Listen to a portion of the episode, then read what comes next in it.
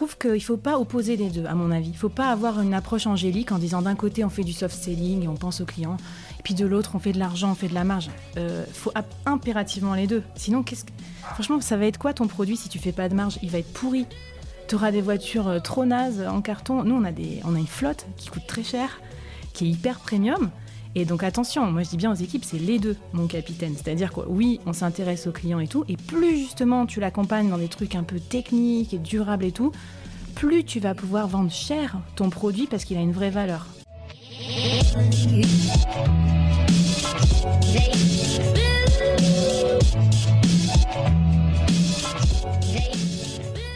Bonjour, je suis Ariel, le cofondateur de Dreamcatcher Sales, l'agence de recrutement et de consultants experte en business development. Nous partons ensemble à la rencontre de personnalités inspirantes de la vente. Qu'ils soient entrepreneurs, directeurs commerciaux ou encore business développeurs, nous vous partagerons leurs histoires, leurs anecdotes, mais aussi leurs techniques de vente pour mieux comprendre leur écosystème et vous rappeler que nous faisons un des plus beaux métiers du monde, celui de remettre l'humain au cœur des affaires.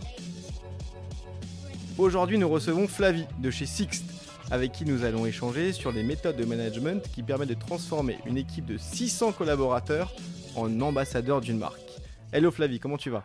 Salut, ça va Ariel, merci de m'accueillir. Ah, c'est un plaisir Flavie.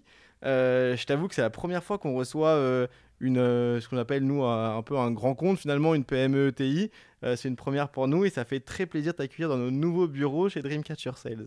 bah, ça me fait plaisir. Je me sens un petit peu intimidée parce que je me dis que je vais peut-être faire partie des vétérans de cette émission, enfin en tout cas en termes d'années de, création de l'entreprise parce que je sais que tu reçois beaucoup de, de founders et de, de sales de start-up. Donc euh, écoute, on va voir ne sois pas intimidé. Ici, c'est que de la bienveillance. L'objectif, encore une fois, c'est de pouvoir partager les best practices, les bonnes méthodes à l'ensemble de nos auditeurs. Et ce qui est intéressant aujourd'hui, notamment, c'est de pouvoir voir que des boîtes comme Sixt, euh, qui ont effectivement genre plusieurs centaines d'années, non 1912. Ouais.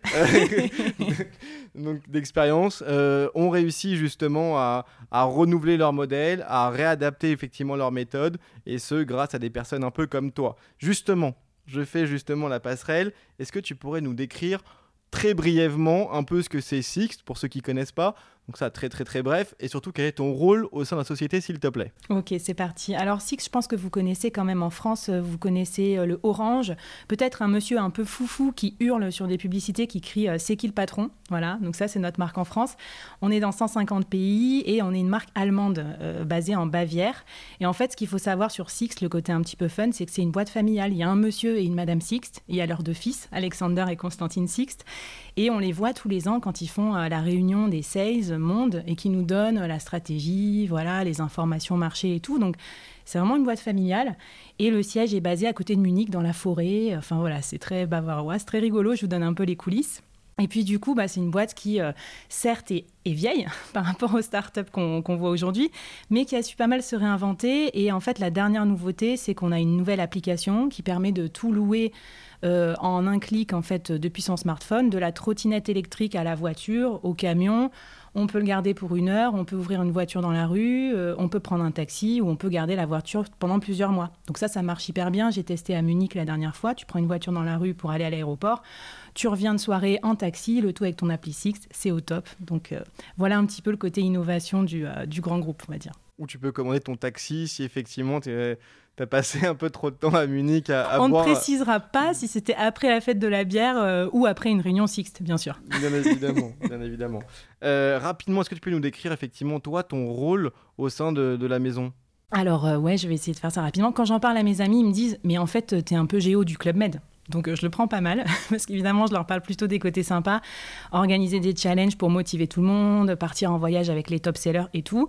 En fait, moi, mon rôle, c'est être un peu la Madame Booster euh, du réseau des agences Six en France, c'est-à-dire les booster et développer leur culture de vente pour qu'ils arrivent à faire plus de ventes et à conquérir plus de clients localement. Donc on a vraiment euh, à peu près 600 collaborateurs qui travaillent dans nos 200 agences en France et notre but, c'est les former, les coacher et les motiver pour qu'ils développent cette culture de vente. Ok, si je comprends bien, en gros, toi, tu arrives à récupérer effectivement euh, les, principales directives du groupe d'un point de vue macro et à les faire appliquer à l'échelle locale, sachant qu'en plus, en termes de vente, on sait que c'est pas du tout les mêmes méthodes de vente au nord qu'au sud de, la France, par exemple. C'est pas du tout effectivement les, mêmes, les mêmes approches, les mêmes cultures locales. Du coup, comment toi tu fais justement pour pouvoir insuffler ces bonnes méthodes et, aussi j'ai cru comprendre que tu arrives à insuffler aussi des, nouveaux outils, des nouvelles méthodes qui sont euh, beaucoup plus digitales. Alors on, essaye, alors pour que vous compreniez bien euh, l'idée du, truc, en fait j'ai bien sûr un homologue, euh, Jacques, qui est directeur commercial B2B classique, donc il a des commerciaux qui répondent aux appels d'offres et tout ça. Et puis moi, mon rôle avec mon équipe, donc on est une dizaine en France, dans toutes les régions de France, on essaye de motiver le réseau qui à la base travaille pas pour la vente, c'est un réseau euh, d'opération, donc leur rôle c'est d'ouvrir les magasins Sixte, de garer les voitures, de servir les clients. Et ce réseau-là, on les aide à devenir meilleurs commercialement, du coup à encore plus satisfaire leurs clients, à faire des ventes. Et en fait, euh, donc c'est une équipe qui dépend pas de moi. Donc euh, moi, je suis vraiment dans l'influence, dans, l'émulation, dans, dans la motivation. Et c'est pour ça que c'est super intéressant. Et du coup, je dirais que finalement, mon métier, souvent on me dit, est-ce que tu fais B2C, B2B, etc. Moi, je fais B2C, puisque les gens viennent en boutique. Je fais du B2B, parce que localement, on essaye de, faire du hunting euh, sur des, PME. Mais en fait, finalement, en réfléchissant à ce podcast, je fais plutôt du B2E, c'est-à-dire business to employer. Donc euh, I, euh, non pas un I, mais un E. en gros, moi, mon but, c'est vendre des produits Sixt aux employés Sixt pour qu'ils soient incollables, qu'ils partent en vacances avec les voitures Sixte, qu'ils adorent notre offre, parce que derrière, eux, quand ils vont aller dans leur agence, quand ils vont voir les clients et quand ils vont aller dans des réseaux pro ou que sais-je, ils vont devoir vendre Sixte. Donc si tu veux, en gros, je m'appuie sur eux, j'essaye de les convaincre par tous les moyens, euh, de les former de les coacher, euh, pour qu'après, ça soit mes ambassadeurs et en fait utiliser un effet réseau parce que tu es d'accord que quand on est 20 commerciaux euh, pour conquérir tous les grands groupes et des parts de marché, c'est bien, mais on a un effet limité. Et là, ce qui est top, c'est qu'avec une équipe de 10, on fait appel et on fait confiance à 600 personnes. Et alors là, je te laisse imaginer l'effet réseau puissant que peuvent avoir 600 personnes qui vont tous, du coup, avoir leur propre réseau local et qui vont parler de Six localement. C'est ça l'idée. Ok. Il y a quelque chose qui me vient tout de suite à l'esprit moi, je, je, parle du principe que le, travail euh, d'un commercial, c'est pas inné. Euh, et encore moins aujourd'hui. Beaucoup de gens pensent que euh, on est bon commercial lorsqu'on a du bagou ou lorsqu'on est concis ou lorsqu'on ose faire des choses ou, ou pire, dans, le pire des cas, chose que, que, que moi me, me répugne, lorsqu'on est un menteur. là, c'est la pire des choses. Comment toi, aujourd'hui, tu arrives à inculquer euh, ces, bonnes méthodes de commercial euh, à des gens qui finalement n'ont pas fait d'études de, commercial, n'ont pas eu de poste de commercial, n'ont pas eu d'expérience commerciale, mais qui sont amoureux d'une marque et qui ont envie effectivement de partager cet amour auprès de vos futurs clients. C'est quoi les, les, principales informations que tu donnes, les principales méthodes qui te permettent justement de l'appliquer, et ce, aux quatre coins de la France? Bon, alors c'est une vaste question, vous avez 4 heures. non, non, mais je vais essayer de te répondre. Ben, euh, moi, je crois que le commercial, c'est l'affaire de tous, en fait. Quand tu as, un business, tu es d'accord que ton envie, c'est de développer ton business. Donc, quand tu es chef d'agence Six, tu qu'une envie, c'est que tout le monde vienne chez toi, louer tes voitures, euh, gagner des parts de marché. Donc, euh, moi, je prends pas les gens de haut en disant, t'es pas sales, donc tu sais pas vendre. Je, je, je lui dis, tu es un chef d'entreprise et je vais t'aider avec quelques techniques à essayer de gagner encore plus de clients pour développer ton, ton market. Et du coup, mes trois, à chaque fois avec mes équipes, on parle du triangle d'or. On se dit, quand on parle à quelqu'un de, Six pour le motiver à vendre, on, lui parle euh, de ce que les ventes vont faire pour son client. Parce qu'à la base, si on fait des ventes, c'est pour le client. Le client, il a certains besoins. Euh, il a envie d'une super voiture, de flexibilité, de liberté. Donc déjà, on lui parle de son client, on lui redit combien c'est important pour le client. Ensuite, on lui parle de lui, qu'est-ce qu'il va y gagner Évidemment qu'il va y gagner des primes, de la reconnaissance, euh, je sais pas moi, un réseau, des skills, euh, ça va être top. Et après, on lui parle de Six, mais toujours en dernier, en disant bah, qu'est-ce que ça va nous rapporter à nous, en part de marché, en marge et tout, pour se développer.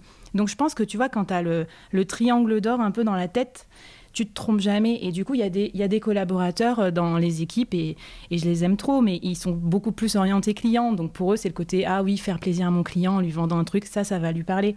Alors qu'il y en a d'autres qui vont être plus euh, orientés sur leur bonus et c'est OK. OK. Et justement, si j'ai bien compris, toi, tu arrives justement euh, à, à, faire prendre conscience à une, à une entité, à une franchise. C'est des franchises d'ailleurs? Alors là, je te parle que du réseau euh, qu'on a en propre, mais on a aussi quelques franchisés. Donc effectivement, à ce réseau-là, de l'importance de pouvoir démarcher localement des personnes qui n'ont jamais démarché, que ce soit euh, sur de la vente terrain ou de la vente euh, par téléphone. On sait que c'est un grand pas, il y a des peurs qui sont, qui sont fondées, d'autres peut-être infondées, peu importe, on doit quand même les respecter et les, et les dépasser. Euh, comment toi, justement, tu arrives à, faire prendre conscience qu'il va falloir passer par du call Et ensuite, quelles sont les méthodes de prospection que tu donnes effectivement à ces, euh, à ces collaborateurs? Quels sont les premiers conseils qui leur permettent de dépasser euh, cette peur et qui plus est, s'ils sont peur et qui réussissent pas, de pouvoir les garder dans cette motivation de continuer les appels alors bah, là, là, en fait, il faut s'adapter. Et tu vois, quand tu es manager de réseau, Franchement, l'adaptation, c'est le mot-clé parce que tu as une stratégie et après, il faut qu'elle marche avec 600 personnes de, ah, j'espère pas me tromper, de Dunkerque à Monaco. Évidemment que c'est impossible parce que les gens, c'est pas des clones, ok? Donc, tu peux pas trop euh, prototyper, tu peux pas faire trop de script, il faut accepter une part de personnalisation. Et moi, c'est ce qui me plaît aussi chez Six, c'est qu'on a le droit de enfin de voilà, de faire ce qu'on veut en vente, tant qu'on respecte certains process évidemment. Par contre, nous, on a une force, c'est euh, le coaching. C'est que mes équipes, c'est des coachs. Ils vont sur place, ils vont en rendez-vous avec la personne, peut-être pour la première fois où elle va devoir serrer des mains à un événement régional ou euh, aller en rendez-vous chez un client. Ça peut faire peur. Et en fait, il va, il va l'accompagner.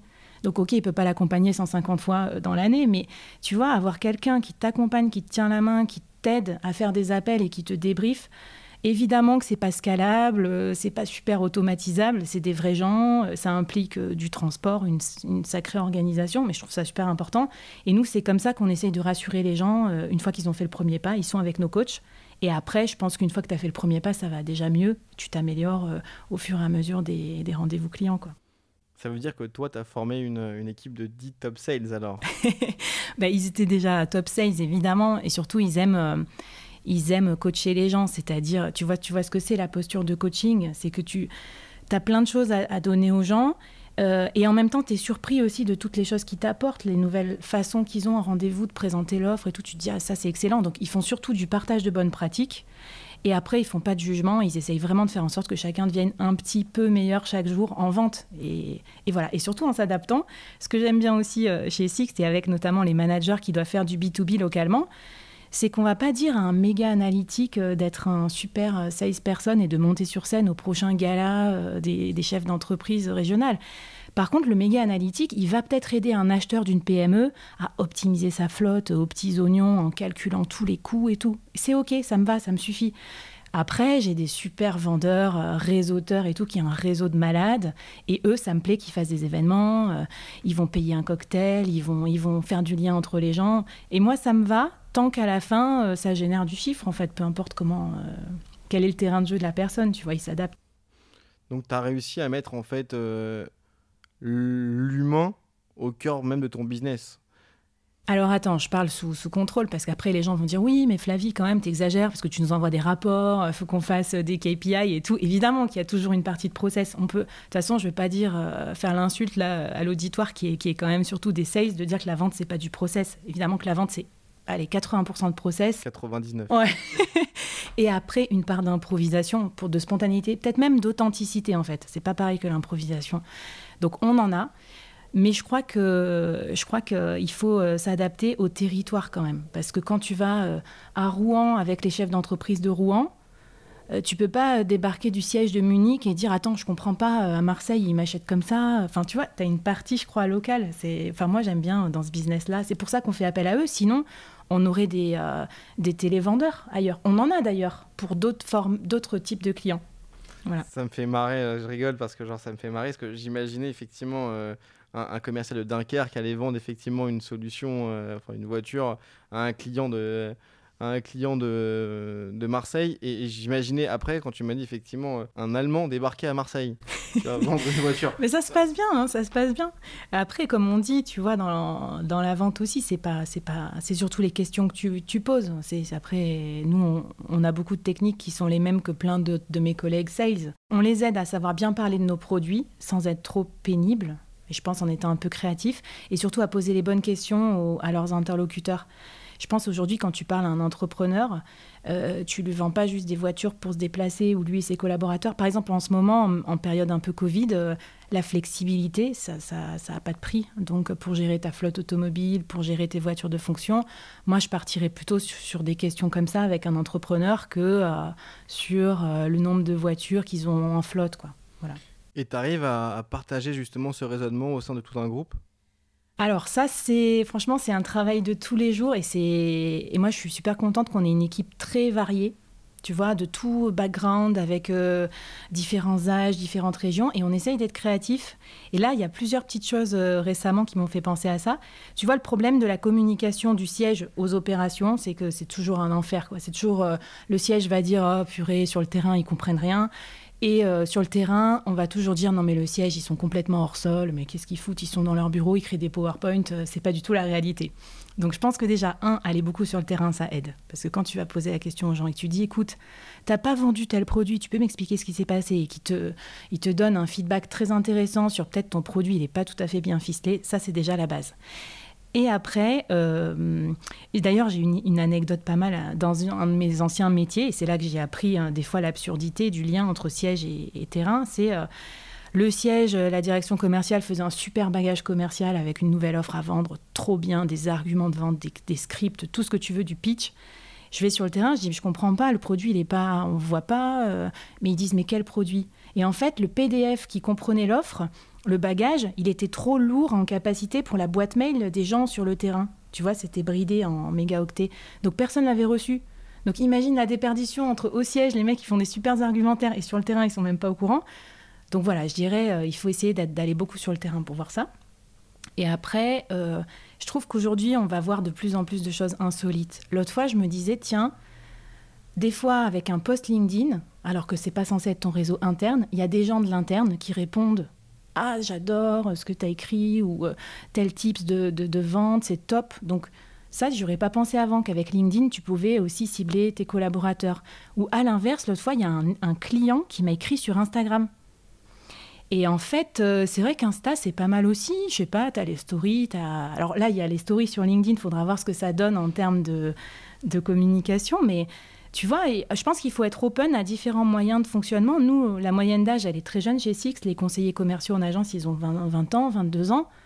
Donc c'est sûr que Snapchat, on l'a utilisé par moment pour faire des briefings un peu rigolos en vidéo. Voilà, faut, je pense qu'il faut explorer. Je dis pas qu'on fait ça tout le temps, mais le mail à l'ancienne, à mon avis, ça suffit plus. Il faut être un peu 360 dans sa communication. Du coup, tu adaptes vraiment en fait ton, ton canal d'acquisition en fonction effectivement de la cible que tu veux euh, targeter quoi. bah, en fait, les pauvres, ils vont dire, ils vont jamais nous lâcher, mais on essaye ouais un peu tout, tous azimuts. On a un réseau social interne, on a un intranet, on a un LinkedIn, on a Insta, on a WhatsApp. Tu vois, on essaye de mettre un peu de fun. Parce que je pense aussi la, la culture vente, c'est ça, c'est se dire qu'il faut tester. Et, et des fois, il y a des clients qui répondent plus par SMS que euh, quand tu essayes de les appeler euh, sur leur ligne fixe euh, à leur bureau.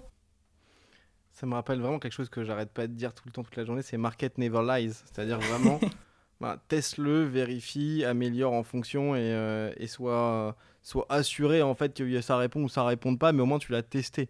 C'est important. Et dans tous les cas, le retour du marché, il peut être que vrai.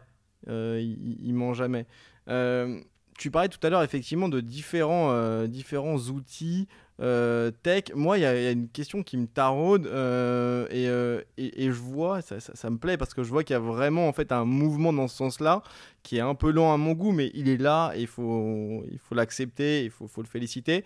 je me rends compte qu'il y a de plus en plus effectivement de, grands groupes, des grands groupes, des grosses PME, des gens qui, des boîtes qui sont quand même massives, qui prennent ce viral digital dans la vente un peu tard, mais ils le prennent quand même. Euh, comment justement tu arrives aujourd'hui à, faire prendre ce virage digital dans la vente auprès de ces équipes pour pouvoir leur, euh, leur expliquer qu'effectivement, ben, c'est à travers ces outils et à travers ta méthode et à travers euh, ton mindset que justement ils vont réussir à faire leurs objectifs, voire même les dépasser? Ben, c'est, la question euh, qu'on se pose tous tout le temps, comment s'approprier ces nouveaux outils, être plus performant? Moi, par exemple, j'ai profité du confinement, comme beaucoup de gens, pour suivre plein de lives sur YouTube, de webinars et tout, avec des startups, euh, voire me renseigner un peu sur le growth hacking et tous ces trucs, tu vois. Et ça m'a apporté des, euh, des, choses. Après, derrière, j'ai organisé un petit, euh, un petit live aussi avec des équipes sur euh, bah, comment on peut utiliser un peu mieux LinkedIn, par exemple, tu vois, pour créer du lien avec nos clients et pas juste envoyer des posts publics communiqués du siège. Ça, c'est nul, personne ne veut voir ça. Des trucs un peu plus authentiques, comment célébrer les succès de nos agences, tout ça. Ça, c'est un, un exemple concret. Donc, je dirais que déjà, il faut soi-même rester super curieux après, des fois, on tente des trucs, ça marche pas du tout. Hein. On se prend des, gros fails aussi parce que, bah voilà, euh, on a fait un truc Snapchat. Euh, maintenant, les gens ils disent, mais je suis plus sur Snapchat. Euh, pourquoi tu fais ça? Bon, bref. et après, on a, on a aussi un service digital, j'avoue, au siège à Munich qui est quand même super à la pointe. Et c'est pour ça qu'on peut créer aussi des grosses applications et tout.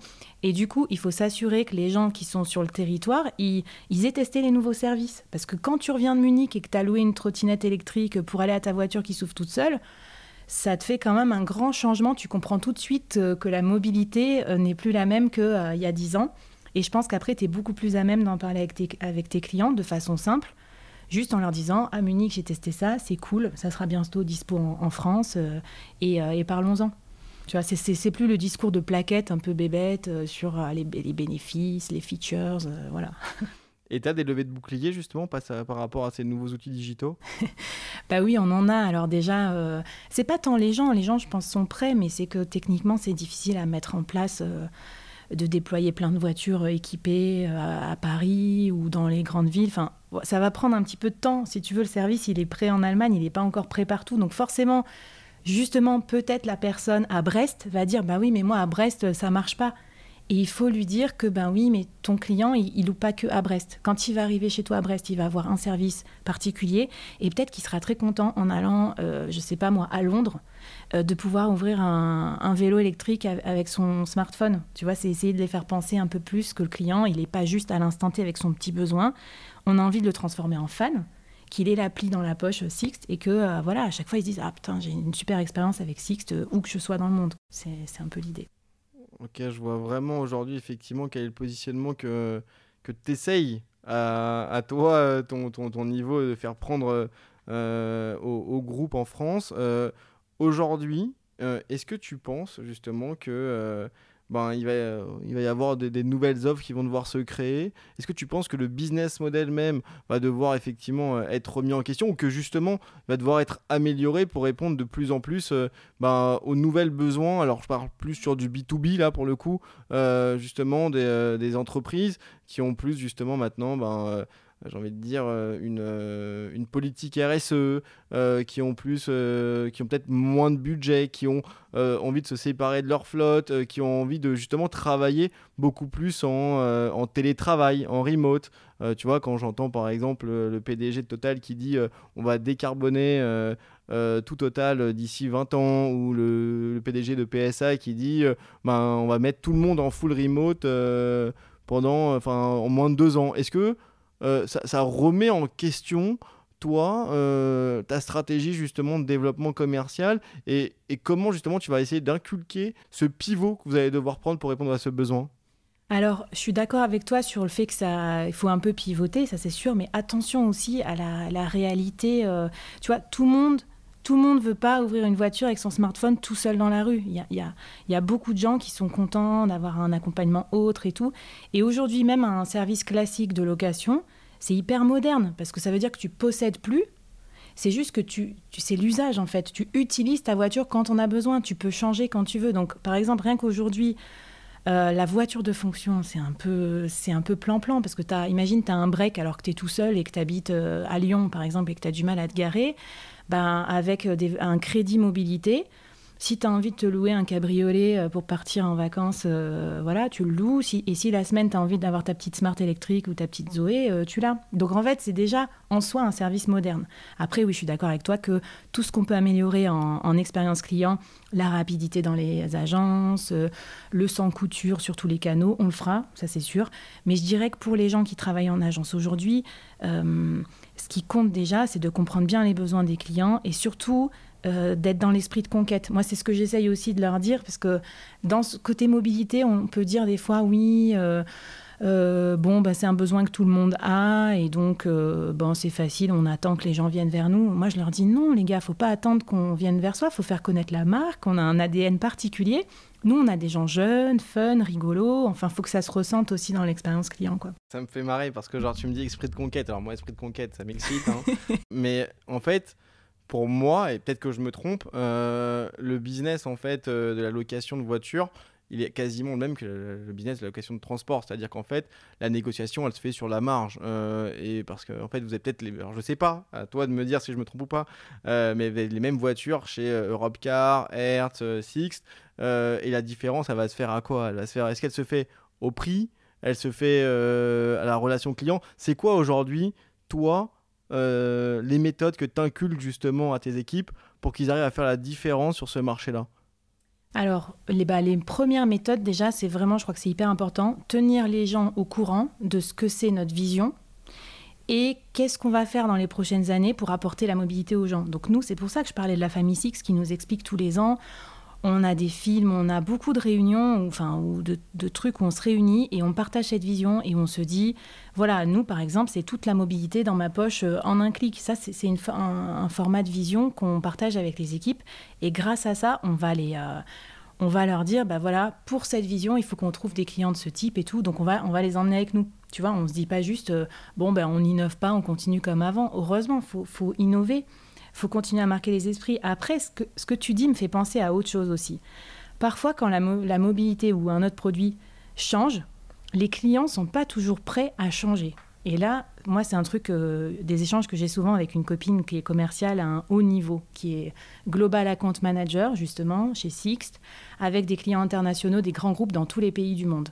Tu parlais de décarboner et des véhicules électriques. Aujourd'hui, on a la meilleure flotte de véhicules électriques du marché super beau design et tout. Sauf que les gens sont pas encore vraiment prêts à conduire des véhicules électriques. Faut faut les charger, ils ont peur de pas savoir comment ça marche et tout. Donc il faut accompagner le client dans ces changements. Et c'est peut-être là que va se faire la différence aussi, avec des gens qui peut-être vont un peu euh, bâcher les clients, puis leur dire bah, débrouillez-vous, euh, voilà, vous avez un robot, et puis débrouillez-vous. Tu vois, quand tu vends quelque chose, tu closes le deal et tu te dis c'est bon, j'ai fait le job. Mais ma copine Global Account Manager, elle me dit non, non, non à partir du moment où tu as signé, il y a, enfin les ennuis commencent entre guillemets, mais il y a la courbe du changement. Tu sais qu'on vit tous qu'on a euh, déni, choc, euh, tristesse, etc. D'abord, c'est un peu négatif et après, on remonte la pente. Et eh ben, pour un client, c'est pareil. Au début, il a l'enthousiasme naïf. Il se dit oh, C'est trop bien, j'ai changé mon logiciel de paye, euh, j'ai changé, enfin, je sais pas ce que tu vends, mon SaaS qui vend, je sais pas quoi. Super. Et puis après, il descend la pente là. Et là, il y a des gens qui commencent à se plaindre. Oui, mais la carte de ticket restaurant, c'était mieux avant. Ou euh, bah, les voitures Hertz ont passé par telle agence, c'était plus simple et tout. Et là, il comprend qu'il a embarqué toute son entreprise dans un changement et il dit, oh là là, je vais avoir plein de problèmes. Donc le rôle du commercial aujourd'hui B2B, pour moi, c'est vraiment d'accompagner les clients dans ce changement et les faire le plus vite possible remonter la pente et qu'à la fin, après un changement, on sort toujours plus fort, amélioré et tout. Mais ils se disent, purée, grâce à Six, toi, j'ai décarboné ma flotte et tout. Ça a été un peu dur, mais on a réussi et on a gagné. Euh, je ne sais pas quel indicateur RSE, je ne suis pas spécialisée. Et tu vois, si j'ai si un truc à transmettre aux équipes de Six aussi sur le terrain avec qui je bosse en commercial, c'est leur dire que le commercial, c'est aussi ça, c'est aider les clients à réaliser leurs objectifs. Ce n'est pas juste vendre euh, notre produit c'est marrant, vous êtes vraiment positionné en soft selling, c'est-à-dire que genre vous avez vraiment aujourd'hui euh, réussi à, euh, à inculquer ces valeurs de customer centrique, de le client. On va d'abord répondre aux besoins du client, on va adapter nos discours en fonction du client et on va l'accompagner dans la réussite de son projet. Son projet, c'est peut-être faire un Paris-Toulouse mais c'est peut-être également euh, décarboniser toute une flotte et lui permettre de pouvoir respecter une, une politique RSE. Après, alors, ça vient peut-être aussi, moi, de, de mon, expérience. En fait, euh, du coup, je, disais, j'étais intimidée par rapport aux autres invités que tu as, qui sont des vrais sales spécialistes et tout. Moi, je suis plutôt un manager un peu généraliste à la base. Et quand j'ai commencé dans ma carrière, j'étais pas du tout dans la vente. J'ai travaillé dans la culture, ce qui est un milieu un peu opposé. J'ai travaillé au musée du Louvre. Et c'est quand j'ai compris que euh, pour, pour réaliser un objectif, par exemple faire rayonner la culture, je sais pas quoi, il y avait besoin d'argent, qu'il fallait vendre qu'il fallait trouver de l'argent et tout, je me suis dit, ah mais ok, en fait, vendre, c'est pas une fin en soi. Ça sert à réaliser un objectif. Ça m'a complètement déculpabilisé. Je me suis dit, mais attends, la vente, c'est trop bien. C'est pas du tout comme on dit euh, euh, greedy ou sale ou ce que tu veux. Non, non, ça sert juste à avoir de l'argent pour faire quelque chose qui te passionne. Et c'est ce que j'ai envie de transmettre et euh, voilà. Mais je pense que c'est très en France, hein, où euh, on a, l'esprit du commercial euh, qui est là pour faire de l'argent. D'ailleurs, et heureusement, heureusement justement qu'il y a des postes comme le tien qui permettent justement également dans des grosses boîtes de pouvoir inculquer ces nouvelles façons de vendre, mais également ces nouvelles visions du commercial. C'est-à-dire qu'aujourd'hui, le commercial, c'est l'opposé de celui qu'à mon avis, euh, on pouvait trouver peut-être dans certaines agences il y a, euh, a peut-être 20 ans, euh, où en fait, on venait vendre une voiture et on va te vendre la voiture qui potentiellement est la plus chère, où on va te faire augmenter en fait ton panier moyen avec de l'upsell, cross-sell, en montant de gamme, dans des trucs dont tu n'as pas forcément besoin. Aujourd'hui, je pense, et, je, je, parle en connaissance de cause, tu es plutôt sur, ok, ben, vous êtes nouveau client. Euh, on va justement, ben, voilà, on, va vous augmenter justement de, gamme exceptionnellement, puisqu'il faut également éduquer un client, euh, et on va mettre une voiture qui est conforme à ce que toi, tu as envie de réaliser. En fait, pardon de, de te couper, c'est vraiment les deux. Parce que du coup, euh, je trouve qu'il ne faut pas opposer les deux, à mon avis. Il ne faut pas avoir une approche angélique en disant d'un côté on fait du soft selling et on pense au client, et puis de l'autre on fait de l'argent, on fait de la marge. Il euh, faut impérativement les deux. Sinon, qu'est-ce que... franchement, ça va être quoi ton produit si tu fais pas de marge? Il va être pourri. Tu auras des voitures euh, trop nazes en carton. Nous, on a, des... on a une flotte qui coûte très cher, qui est hyper premium. Et donc attention, moi je dis bien aux équipes, c'est les deux, mon capitaine. C'est-à-dire que oui, on s'intéresse aux clients et tout, et plus justement tu l'accompagnes dans des trucs un peu techniques et durables et tout, plus tu vas pouvoir vendre cher ton produit parce qu'il a une vraie valeur. Donc voilà, moi je pense qu'il faut faire les deux. Et du coup, euh, chez Sixt, on fait aussi des ventes additionnelles, euh, des surclassements et tout. Et pour moi, c'est très important parce que souvent, euh, le client lambda, quand il voyage, il connaît pas tout ce qu'on a comme offre. Donc euh, nous, on doit le renseigner on doit, et on doit le faire rêver. Si, si, derrière, il peut repartir avec une classe C cabriolet, enfin, on va pas s'en plaindre. Il sera content, je pense, à la fin. Et, moi, c'est ce que je dis à tout le monde. En tout cas, déculpabilisez-vous, proposez, expliquez ce que, ce que ça va être bien. Et puis après, le client, il décide et euh, il aura, j'espère, un, bon souvenir. Tu mets une grosse proposition de valeur. En fait, pour nous, c'est ce qu'on appelle nous le soft selling, c'est-à-dire pouvoir mettre une proposition de valeur qui est probante avec un ROI qui est probant par rapport à un besoin qui est clair face à un client. Euh, mais en aucun cas dire que l'argent c'est sale ou euh, justement vendre c'est sale. Au contraire, euh, si je vends quelque chose plus cher, ça veut dire que ma, ma, valeur est plus chère, la valeur perçue est plus chère. Et peut-être quelque chose qui m'a aidé à comprendre ça, c'est dans une autre expérience aussi, où c'était plutôt dans la banque. Et souvent, la banque, ça n'a pas bonne presse, mais quand même, c'est intéressant. Un de mes anciens patrons, il disait à un conseiller qui avait, qui pas vendre des services de prévoyance, alors je rentre pas dans le détail, mais bon, euh, qui lui dit, mais en fait, ce que tu fais, c'est de la non-assistance à personne en danger. Ah bon? Parce que finalement, la prévoyance, c'est un produit dont on a tous besoin. S'il se passe quelque chose dans nos vies demain, on préférera avoir un capital pour nous aider à faire face que rien du tout. ok? Et tu vois, voir cette approche-là présentée comme ça, c'est vachement déculpabilisant aussi. Je me suis dit, voilà, ce conseiller-là, il a compris que c'est pas vendre pour vendre, c'est euh, remplir un besoin et derrière, tout le monde est gagnant. Et je reviens à mon fameux triangle d'or. Il a gagné, la boîte a gagné, et le client, lui, il est quand même euh, mieux équipé et, plus tranquillisé. quoi. lui, je, nous. Ouais. Ok, on passe à la dernière, euh, la dernière partie. Euh, j'aimerais bien que tu nous racontes euh, une, une, anecdote, une anecdote qui est pour toi assez intéressante, ou en tout cas qui, qui, arrive bien à expliquer en fait ce que c'est la vente pour toi, ou la plus belle approche, ou la plus belle vente, ou, ou la plus belle chose que tu as réussi à, expliquer à, à, un de tes collaborateurs et qui a permis d'avoir justement un résultat probant.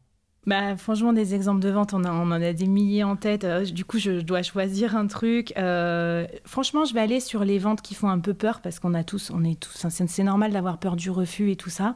Souvent, quand on nous appelle, nous, en plus, les coachs et tout, c'est à des niveaux où il faut négocier euh, versus les concurrents, des niveaux un peu durs. C'est pas forcément des ventes faciles. Et je me rappelle que dans ces moments-là, des fois, les gens peuvent un peu te provoquer pour voir ce que tu as dans le ventre.